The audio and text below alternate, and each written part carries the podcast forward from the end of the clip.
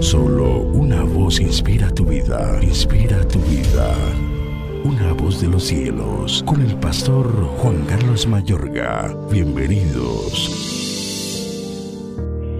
Y Jehová Dios dijo a la serpiente, por cuanto esto hiciste, maldita serás entre todas las bestias y entre todos los animales del campo.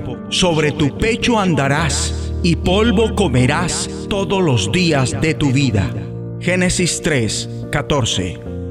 Maldito por Dios, mi amable oyente, de la maldición que Dios nuestro Padre Creador profiere en cuanto a lo que tuvo que ver con la desobediencia del ser humano, una parte recae únicamente sobre el animal. Maldita serás entre todas las bestias entre todas las bestias es entre todos los animales domésticos que sirven al hombre. Y luego, y entre todos los animales del campo, es decir, entre todas las bestias salvajes. Después, el Señor dictamina, sobre tu pecho andarás Cualquiera bien podría suponer que la serpiente antes de ser poseída por el diablo y Satanás para engañar al ser humano y causar que se rebelara contra Dios, tenía extremidades. ¿No será más bien que después de ser maldita, el desplazamiento reptante de la serpiente sería lo que no había sido antes? Algo vil, servil, denigrante y para el diablo y Satanás un indicador de bajeza y menosprecio. Así como hay poder cuando Dios bendice, lo hay también cuando Él maldice. Satanás obtuvo el triunfo sobre nuestros inocentes padres originales y aún ingresa y sale zigzagueante o deberíamos decir disimuladamente entre los seres humanos, dejando constantemente degradación a su andar y hundiéndose con sus víctimas en precipicios cada vez más hondos de humillación y desgracia.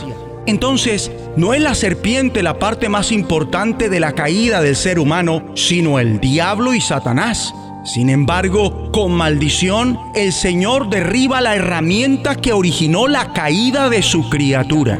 Polvo comerás todos los días de tu vida. Es una idea semejante a la primera.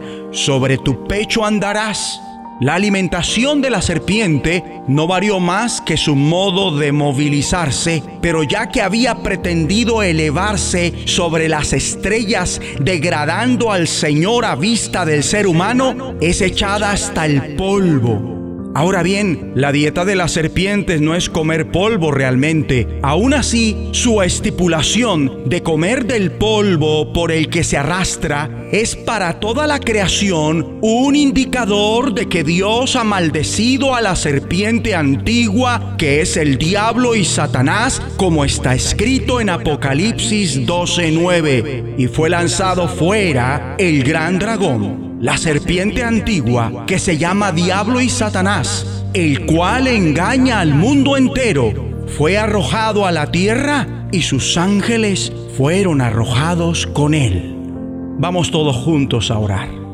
Digamos creyendo, Dios Padre, ayúdanos.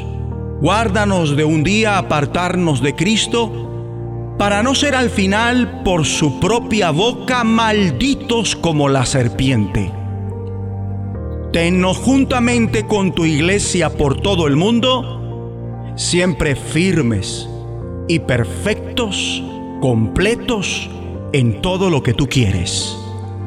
En el nombre de Jesucristo. La voz de los cielos, escúchanos, será de bendición para tu vida. bendición para tu vida.